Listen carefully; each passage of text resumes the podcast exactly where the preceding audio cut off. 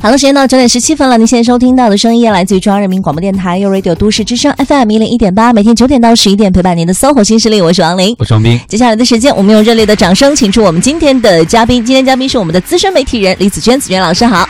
啊，二位好，收音机前的听众朋友大家好。欢迎子娟老师，我们的老朋友啊。今天我们聊的话题是为什么别人不愿意听你说话？哎，我觉得其实今天这个时代，很多人都。想让别人能够安安静静的听自己说话，就觉得夺关注、求关注是一个大家的惯常的行为，对不对？因为觉得有了关注就会有价值。比如现在当网红的朋友们，嗯，就在争夺粉丝。是，哎，但我发现，呃，我旁边的这个王林啊，我昨天前两天和一个朋友聊天的时候就说到你，嗯，他说你真是特别适合做朋友。为什么？因为我很喜欢听别人说话。对，他说你是特别好的树洞。嗯，但是我没有告诉他，你每天当完树洞以后，第二天早上的副反应。就是急得团团乱转，就知道太多却不能说憋得慌。对啊，这个垃圾桶当的没有办法哈，我那个垃圾桶底部的话，它没有一个东西可以倾泻出去，所以我这个越堆越满。但是我真的还挺喜欢听别人故事的，所以我现在就是慢慢的会把它记录下来。所以啊，好像跟我们今天话题没什么关系啊。我们现在继续回来说听说这个说话的事情。我我觉得，当这么多人愿意把你当树洞的时候，一定你有一个特点。嗯。就你不光是一个被被倾诉的对象，你是倾你倾听对方是一方面，另外一方面，你接的话，你说的话，一定让他们愿意继续说下去。嗯，对，我会给一点反馈，然后说要我帮你推荐一个谁谁谁认识，你跟他聊聊吧。那个除了反馈之外，你一定做了些什么，让大家愿意在跟你交交谈过程中知道很舒服、很愉悦？因为很多人你知道。话不投机半句多，嗯，本来想找他倾诉，结果他给你回，就再也不想理他了。对啊，因为我们身边总是会有这样的一群人，我们管他们叫做聊天终结者，就是他一说什么话，立马鸦雀无声，所有人都不想接他的话茬或者怎么着。所以今天咱们就一块来聊聊这个关于说话的艺术哈。为什么别人不愿意听你说话呢？所以我们就找到了一个特别会说话的朋友啊，子娟老师。其实子娟老师，我有看过你在一群人中发言的一个状态，我觉得你有一个特别大的能力，就是让所有人的注意力都一直盯着你。嗯嗯。我我首先特别想替王林说几句话，因为他刚才描述的这种状态，其实我感同身受，所以我帮王林总结一下，他是一个具有倾听特质的人，因为其实我也是具有这种特质的人，很多朋友喜欢跟我分享一下他们的故事哈，当然也是因为我比较喜欢去听，当然我们。要有一些办法，就比如说刚刚王林说到说啊，我作为一个树洞，我可能收纳了很多的垃圾啊，怎么办？不是垃圾，不是垃圾，好多还挺珍贵的啊。对，你看我这个用词不当哈。对，很多其实是可能是一些想很多人在听。嗯，那我们其实要想办法，其实要把这些也要疏导出去，不然时间长了，可能就会对我们自己的情绪会造成一些不良的影响。对对对。比如说我自己的方式，嗯，那我可能分享给其他的一些朋友，当然不涉及到一些个人秘密的事情哈。呃，另外的话，我可以写在我自己的这种哈，早先是博客嘛，因为博客可以写比较完整的一些东西哈。啊，今天的话就是微信啊，我可能我偶尔跟别人分享一下，当然所有的故事都是隐姓埋名。嗯，那至少让我们。自己这边有一个输出的一个渠道，不然的话，我觉得我们作为一个倾听者，但同时我们又不具备很多很专业的心理方面的素养的时候，呃，时间久了会有一些问题。没错，没错，我现在就已经开始在往外一点一点排了，我就自己开始记录下来写出来。但是因为我总觉得，我如果写这些故事的话，会把他们的个人隐私暴露出来，因为他们都太具有特点了。那其实这个是没有关系的，是吗？也只有他们自己会对号入座，对不对？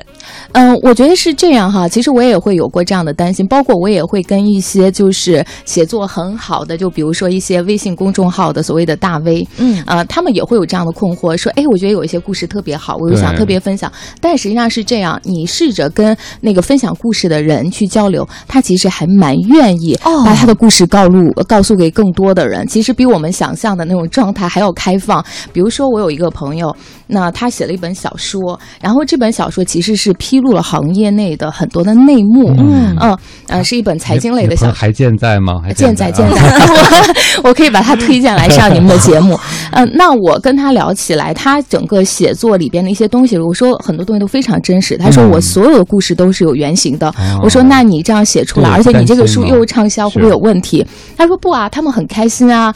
他们呃，就比如说一些故事中的人，他们甚至拿着我的书说，看这个故事里边的写的是我，就是我。然后甚至有人就对号入座，因为故事中对自己的描述找到了女朋友什么呀。我觉得其实这样的结果是我们意想不到的。嗯，太好了。对好的，那我去试一下。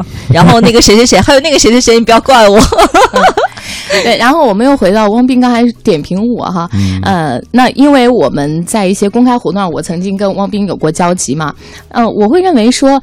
汪斌觉得我好像表现还不错，但实际上，比如说，当我站在这个台中心的时候，其实我想要做的是。尽量的去调动每一个人的积极性，我能不能想办法把它更好的呃介绍，或者让它更好的呈现给大家？但其实反倒是我这样去想、这样去做的时候，大家呃好像认为是我做的不错，所以我觉得它是一个相得益彰的一个过程。就是说，您站在那儿的那一刻，并不想的是我要去掌控全场，我要去控制每一个人，然后我去抓住每一个人，而是从他们的那个角度去出发。对，这个其实也是我做记者很多年哈，当然期间。也会做主持人，那我越来越会明白的一点是这样，就是在任何的时候，就是有可能是自己是中心的时候，呃，或者说自己掌握话语主导权的时候，恰恰我们要想办法让自己成为绿叶，嗯嗯，要衬托把别人。真正衬托成一朵花，那这样其实下来的话，让对方感到舒服的同时，别人也会认为说，哎，你还蛮高明的。嗯嗯，明白了。那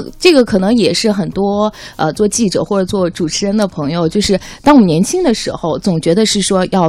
努力的、拼命的去表现自己，哈，就显得我多么专业，我多么能说，啊，我多么的与众不同。但是恰恰我觉得，作为一个很好的一个倾听者、一个提问者、一个衬托别人的人，其实是更需要智慧的。嗯嗯，明白。我突然回想起来，当时为什么觉得子英老师这么的得体？原来他对我们在座所有人的介绍都充分满足我们的自恋。而且你觉得说他说太好，说太短了，再多说几句。嗯。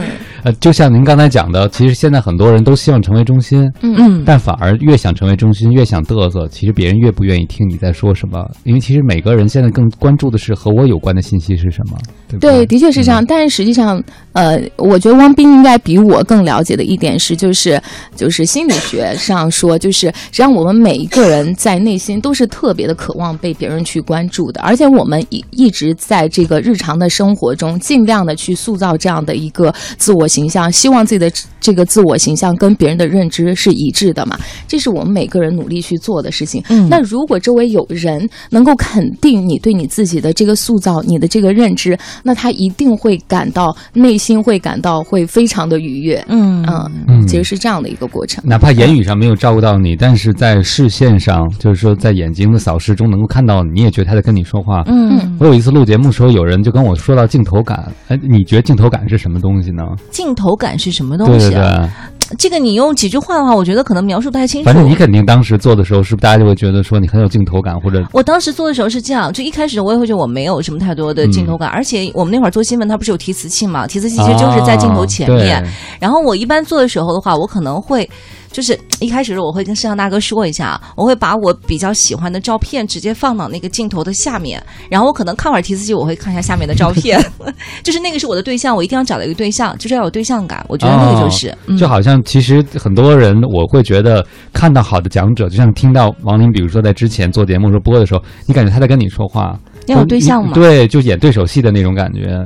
这个时候你会觉得你很想跟跟他说话，就是他会让你入心，因为你觉得他关注到你。对，是这样子的，呃，我我突然我想点评刚才王林说的这个，就是看这个提词器，哦，我觉得他这个方法真的非常的妙，就很聪明的一种办法。因为我之前我也在香港亚视做嘛，然后我们也会有这样的一个场面。坦白的讲，有时候当我们看到冷冰冰的机器的时候，还蛮紧张的。对，哎，但是如果说你会有一个具象化的一个东西来提，那个具象是他自己，不是我自己，是我喜欢的。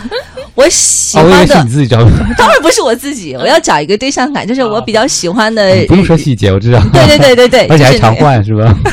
讨厌，就把把那照片放在下面，我会觉得我是在跟他说话。嗯，所以呢，这个我觉得这个是我们在这种特殊的工作情境下使用的一个办法。那实际上就会，呃，这样的效果会很好嘛？那实际上也会提醒我们是说，呃，就类似的这样的一个概念，应该应用到我们的日常工作、日常生活沟通当中。就是说，我们在任何的时候说话的时候，自己要想到有对象感、有交流感，而不是说我自己在自说自话。所以刚才，呃，刚才汪斌说到说啊。啊，有很多人就说我要拼命的去表现自己，我要以自我为中心。其实这个恰恰是我们今天呃很多人抓不住别人注意力的一个很重要的原因。当你越努力的想要去表现自己，想要去抓住别人注意力的时候，往往会适得其反。因为就是说，当你你这样想努力的表现自己的时候，你失去了对象感，你并不知道是说你没有考虑到说，哎，听我说话的人他是一个什么感受，我带给他什么样的一个感觉，嗯嗯、那这样的时候，实际上你越努力表现自己的时候，可能是往往越适得其反。比如说，那我曾经有一个小朋友跟我聊过这方面的一个问题，他就说，呃，有一次。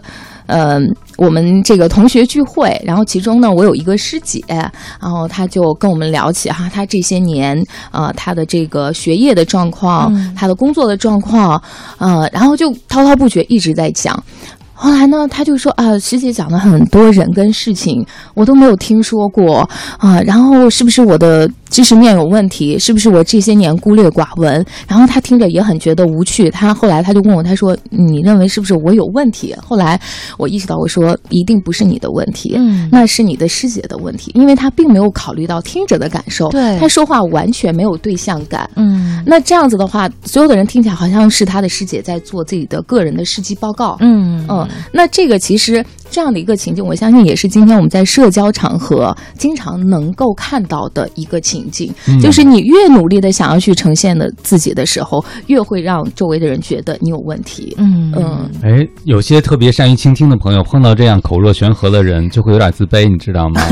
他就说：“我怎么不能够在人前这么嘚嘚嘚嘚嘚嘚嘚一直说？”当然，你看着他说的还挺有道理的，挺挺带感，挺兴奋的。但是我会经常就走神儿了，我不知道他在说什么。但是如果你真的仔细去跟这样的人接触，你会发现他不仅没有带来让别人艳羡的那种天赋，比嗯如他表达很好，而让很多人就觉得马上就关闭了自己的接触通道了。对，嗯其实这个也是我跟很多朋友聊，在这种社交场合的时候，很多人就是说，尤其可能哈，自认为自己的性格稍微有一点内向的人，啊、他会认为说，哦，那我在这种社交场，我不太善于去表达自己，嗯我也不太善于跟别人去交流，我该怎么办哈？我能看到说很多人，哎，他很会讲段子啊，他说起话来滔滔不绝，后来我就会跟他讲，我说。我们不要成为那样的人，嗯为什么呢？就是说，他实际上是走向了另外的一个极端。就是说，呃，实际上沟通也好，或者是说我们在向别人传达一些东西也好，它其实是双向性的，嗯它是有来有往的，对对对而不是我单向性的一直在呈现一个东西。那么，呃，我们看到这样的一种例子之后，我们应该告诉自己说，哦，我其实我在这样的一个社交场合呢，我应该多观察别人，多倾听别人他在做什么，他说了一些什么，然后我在听了之后，我在想我跟他之间有没有交集，然后我再去说。那这样子的话，你会让别人觉得很舒服。一个可能你谈到的一些观点是在认同或者是在附和别人的一些东西的时候，那这样子的话，首先给别人有一个这样很舒服的一个定位感。那接下来的时候，我们的交集才真正的会是有内容的。嗯嗯。各位好，欢迎回来！您正在收听的这个声音依然来自搜狐新势力 Radio 都市之声 FM 一零一点八，我双冰。我是王林，此刻陪伴我们坐在直播间的嘉宾依然是我们的资深媒体人李子娟，子娟老师您好。大家好，今天我们聊的话题是怎么让别人愿意听你说话。嗯，我前两天有个朋友呢发了个朋友圈，他就说最近两天连着做噩梦。啊为什么呢？因为再往前的有一天晚上，他为了一个项目合作和对方的领导吃了一顿饭。嗯啊，那顿饭呢就让他如坐针毡，因为别人打算给他这个项目，当然也是竞标的结果，但是你早晚要感谢一下嘛，嗯可能要私下有一些这个私人友谊上的交往，他就特别怕说错话，嗯他就不敢说话，但可能对方吃完饭以后就通过比如秘书就跟他反馈，就说，哎，怎么就有点冷淡，是不是？他想不想跟我们合作呀？就她是女生，特别不好意思啊。嗯让他连做两天噩梦，他怕这项目就飞了。当然不会了哈，嗯人家就是私人反馈。他最后就总结了一个道理，他说那些在酒桌饭局上能够让所有人都很开心的、嗯很得体的人，他说那绝对不是雕虫小技。对，他说：“要不你去试试。”他是个做心理工作，他说：“我觉得那真的就是一种天赋，甚至是某种天才。太难了。反正我也是，我估计我可能也是属于冷淡风的，就是我坐在那边的话，可能也不太会，我不知道该说什么或者我想说什么。然后你又不喝酒，我出去拿果汁去敬别人吧，感觉也不太对。那我在那儿张口，我一个女的，我坐在那边，我直接站起来说个话，我也觉得好奇怪。哎，所以比如说像我们刚才讲这个陌生人社交的情境中，你怎么能够说话说的比较得体，让别人愿意听你说？我就比如最简单的，包括破冰，都是大家很关心的问题。嗯，呃，说起在这种社交场合哈，我觉得我不是在这种社交场合就是那种作风特别豪放的，我也而且我也不太喜欢女生在这样的一个场合特别的豪放哈，就是说，其实我们在。这样场也是应该得体哈，有收有放，应该是这样哈。但是刚才就是汪斌提到这个案例中的这个女生，的确，我觉得可能表现呢，她是还是不够自如。那我们应该怎么样来做得更好呢？首先说破冰哈，如果说这个局是我来组的，嗯呃，那我们一开始要抛出一个话题是什么？就是一定是一个公众的话题，让大家都能参与进来。比如说，它可能是一个政治八卦，或者说是一个明星八卦，要看我们邀请的是什么人。嗯嗯，那有。有了这样的一个公众话题呢，或者是说我们行业内的最近发生的一个热点话题啊，那这样子大家都能够参与进来。就首先它不会冷场，而不是说我一开始我讲一个我熟悉我的圈子内的事情，大家都不知道我在讲什么，那么就一开始就会很尴尬。好，那我有公众话题，我破冰，破冰完了之后，那接下来要谈论的一些话题呢，就是我要听。啊，大家就这个公众话题，大家发表的观点是什么？那这个里边一定是说我邀请这些人里头有重点人物哈。每一次这种社交场合，一定是有一两个是我们要重点关注的。你要听他的观点是什么，他的价值观是什么，或者是说他由这个公众话题会引申到他自己的领域，他在讲一些什么。那么接下来我们可以去附和、赞同、赞同他。那在这个时候，甚至是说我进一步。进一步的去提问，嗯，那这样子的话，那慢慢的我们这个话题就打开了。我也会对于我的这个想要交往的对象有了更多的了解，同时也会让他得到了充分的被尊重的这样的一种感觉。嗯嗯，就起码我有在听，然后有在消化，我还有一些输出和反馈。对，当然，如果是说我们邀请的是我商业上的合作伙伴哈，就是其实我们在这样的场合有很重要的这种所谓公关的一个职能，那我一定会。建议是说，不仅仅是在酒桌上，我们在其他的所谓的一些 party 啊，什么任何的这样的一种场合，其实是我们需要提前做工作的。嗯我不能是说我邀请了这些人，我并不了解这些人，我今天来跟他要谈一些东西。那当然，你不知道要谈一些什么，而且你一定会担心自己会不会说错话。但是如果我之前我把我今天邀请的人他的背景啊，他们最近在关注的一些东西，嗯，可能他希望跟我们要做一些什么。我我对于跟我跟他就是有关的种种东西，我做一个背景的这样一个摸底，然后我在现场再跟他谈话的时候，一定是相对是胸有成竹的。你比如说哈，呃，因为我帮一家公司做他们的这个 PR 的时候。比如说我我我会帮老板安排一些大的这样的一些公开的活动，嗯，那我们会把工作做到细致到什么程度？就是说老板两边周围做一些什么人，嗯啊，我会提前我会拿到这个名单，拿到这个名单之后，呃，我我会要做一下工作，就是你左边坐这个人。啊，他是在那个某个省哈，某个市担任什么职务哈？呃，那么他关注的领域是什么啊？那么你右边的这个人他又是干嘛的？那么这样子的话，你提前帮老板把这些工作做清楚之后，老板就知道说哦。我对他们是熟悉的，我知道怎么样去聊到他们感兴趣的话题，聊到他们感兴趣的话题，对，是这样子的。那这样子，只有他们感兴趣的话题，那接下来我们才有的去进一步的去交流，别人才有跟你进一步交流的这个欲望啊。嗯，所以我觉得其实这种交际场合哈，就是我们工作其实是避不开这些东西的。我觉得去跟别人这种有目的的、有准备的交往还是蛮重要的。你比如说，我举另外一个例子，还有就是我有一个朋友，他自己做这种公关公司。创业嘛，他跟我讲，他说，有的时候我去一些公司提案，我明明觉得我的提案比其他的人好啊，可是我没有拿到这个案子，他他就不知道。他说他们为什么？他们难道不认为是说你这个案子做得更漂亮、更精彩、更能为他的这个公司的品牌形象加分吗？后来我就说，我说那很有可能是因为他不喜欢你。哦，因为人的问题。对，那所以实际上，你看我们呃，在这种工作场合，尤其在这种工作场合，我的这个专业技能很重要哈，这是我们的立身之本。但同时的话，我们一定要把这个人的这个关系要拓展好。为什么这样讲呢？就是说，实际上最终这件事情能不能做，能不能成，其实最终是在于人的。所以我们说，呃，有一句话就是那个作家余华说的嘛，就是。嗯，我们人类所有的研究最终落脚点还是人嘛？对对，你要去琢磨这些人的。当然，呃，也这里边也会有一个问题哈，就是说。很多人说，那你这样会不会活得很累啊？你比如说，我昨天见到一个小朋友，他也是跟我在聊这方面的一些话题，因为他会对这种人物访问会很有兴趣。完了之后，后来我就跟他聊着，我说很多时候我们要做准备，种种种种哈，我就帮他大概框定了我们要做的一些事情。后来呢，他又说：“他说啊，我突然会觉得说压力好大，就是跟我以前就随心所欲的呃去做一些事情，他是不用说，当然是不一样的。但是同时呢，呃，当你帮自己做了一些设定的时候。”当你对别人做更多的了解，然后我们再去做一些事情的时候，它其实也会更有意思一些啊。嗯，因为你之前你你做的事情是盲无目的、盲无头绪，但是你这样做了一个简单的一个呃梳理之后，比如说哈，当我每次呃见一个新的这种访问对象，或者说我见一个新的商业合作伙伴之前，当我对他做了足够多的了解之后，我说，比如说，那我会做的一件事情是什么？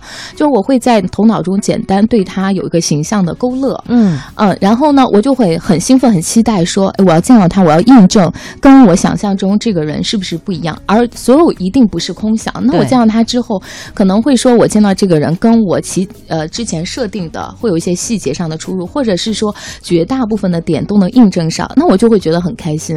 那实际上时间长了之后，你会发现说，哦，每一次可能我会帮自己找到这种见到人的兴奋点，那久而久之的话，它其实就会帮助我们越来越会。去判断、去观察一个人，嗯嗯，而且当你前面用了些功夫的时候，后边就没有那么累了，对对对，其实都是一样的，还是能量守恒，背着抱着一样沉。而且很重要的一点就是，如果想让别人关注你，先得关注到他关注什么。对，所以有的时候倾听也是一种好事情。